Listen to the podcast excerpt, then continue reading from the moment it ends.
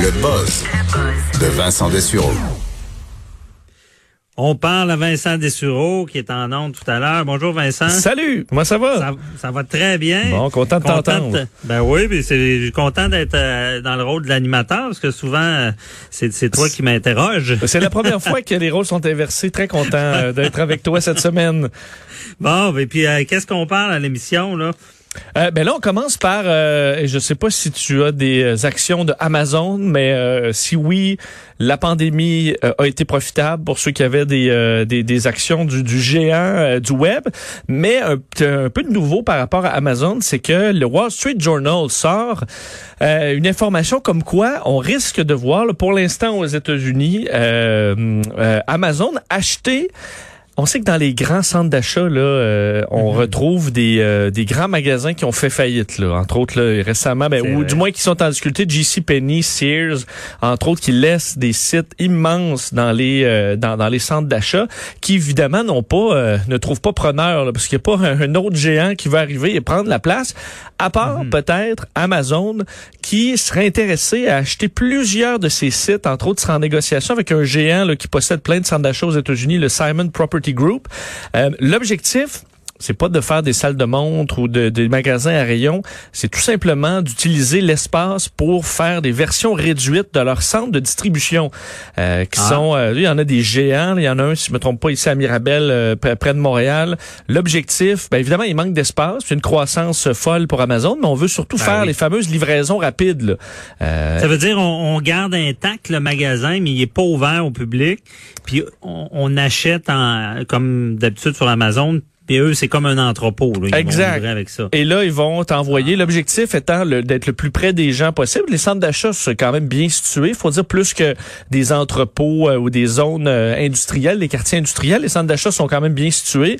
Euh, L'objectif, faire de la livraison ultra rapide. là. Donc, euh, avoir des articles différents pour les membres Amazon Prime, livraison le jour même, même dans certains endroits. Alors, pour gagner la course à la vitesse, ce qui fait que ça empêche les concurrents qui sont jamais capables de se placer, d'être aussi efficaces. Quand tu as besoin de quelque chose, souvent tu dis, ah ben là, je veux ça. Moi, j'ai le goût d'avoir une friteuse. Commande ça, tu l'as le lendemain. Euh, alors que euh, un autre magasin, un autre site va peut-être prendre plus de temps. On sait, on nous habitue à cette vitesse-là et qu'après ça, elle est impossible à suivre pour les concurrents. Alors, il y aurait euh, l'intérêt d'acheter ça. Et ce qui va être quand même un peu lourd, c'est que déjà pour les centres d'achat, on sait à quel point euh, ils, euh, ils en arrachent. Ouais. Et, euh, et là, de voir, ils en arrachent en grande partie à cause d'Amazon. Et là, de voir l'immense, souvent c'est des façades gigantesques, là, les, les anciens euh, Sears ou euh, JCPenney ou Target. Mais là, de voir le Amazon écrit dans leur face tous les jours, c'est encore plus douloureux. Là. Ben oui, la belle pub. Puis je je sais pas ce que tu en penses, mais j'ai l'impression.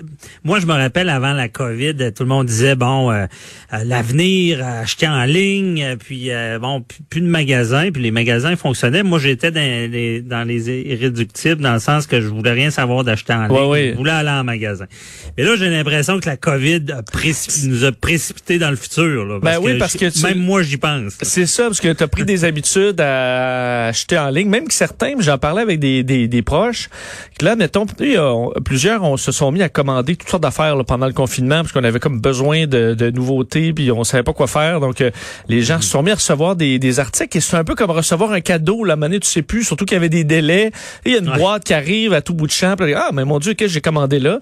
Et euh, euh, une fois que tu commandes plus, tu t'en ennuies pour certains de recevoir euh, des colis à la maison. cadeaux. Euh, donc, ça devient peut-être même, euh, je veux pas dire addictif, là, mais Oui, euh, disons, oui. l'intérêt est quand même là à toujours se commander des trucs. Euh, ce qui montre que l'action d'Amazon est euh, quasiment doublée là, pendant la pandémie, alors qu'évidemment, pour les autres, ça a été plus difficile. Donc, euh, gros Mais succès. ça doit. Puis je trouve ça intéressant ce que ce que tu parles parce que là je comprends ils veulent jouer sur la rapidité.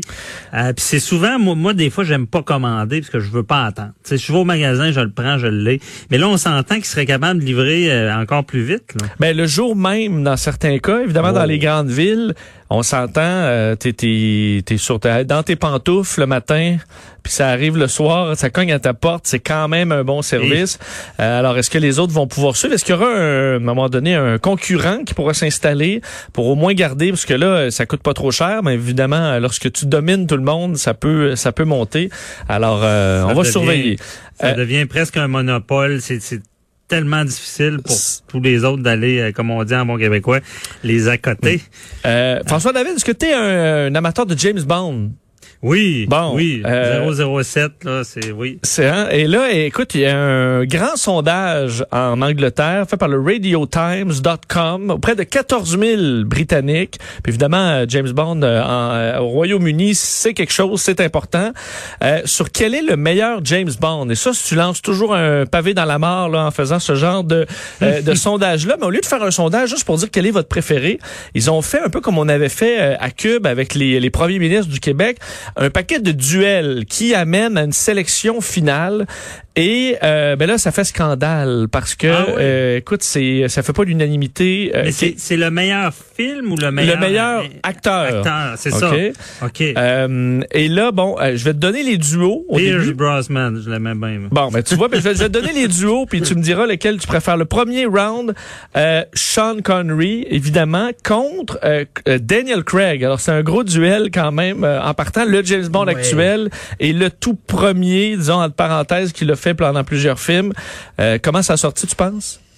Euh, ben c'est sûr, Sean Connery a tout le temps été aimé, mais Daniel Craig, je- personne l'aimait au début, mais je pense qu'il a, gagné à être connu, puis moi, c'est ça serait Daniel Craig. Ah oui, ben écoute, euh, il- 56-43 en faveur de Sean Connery. Ah, Alors ça. évidemment, c'est un duel assez fort, là, mais... Dur euh, à donc, euh, déloger, Sean Euh, Connery. le deuxième, peut-être un petit peu plus facile, Pierce Brosnan, t'en parlais tantôt, contre Ouais. George Lazenby, qui a euh, fait un seul film, ouais. euh, qui est jugé quand même Brosnan, par les fans comme étant peut-être le meilleur, sinon un des deux meilleurs films de, de l'histoire euh, dans 1969.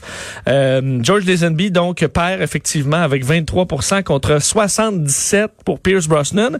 Ensuite, et c'est là la surprise, Roger Moore contre Timothy Dalton, qui en a fait Pas Timothy qui gagne. et c'est Timothy Moore. Dalton qui l'emporte. Euh, euh, contre les jeux de mots poches de Roger Moore. Moi, je suis pas un grand fan de Roger Moore, donc euh, j'étais Ah ouais, ravi ben moi c'est l'inverse. Je- Roger Moore, je l'ai aimé, je sais pas pourquoi. C'était comme dans- peut-être à l'époque que ça jouait quand j'étais jeune. Ouais, il était rendu C'était à comme mon- 65 c'était lui, ans. Il faisait des jeux. Il y avait un habit brun. Il faisait juste des jeux de mots. euh, un parfum qui, qui brûle. Puis là, c'était, oh, ce parfum en flamme d'odeur. Puis il faisait juste des. À la fin, c'était un peu long, Roger. À mon, à mon à mon humble avis, c'est peut-être ça qui l'a, qui l'a fini par le, le- le faire baisser.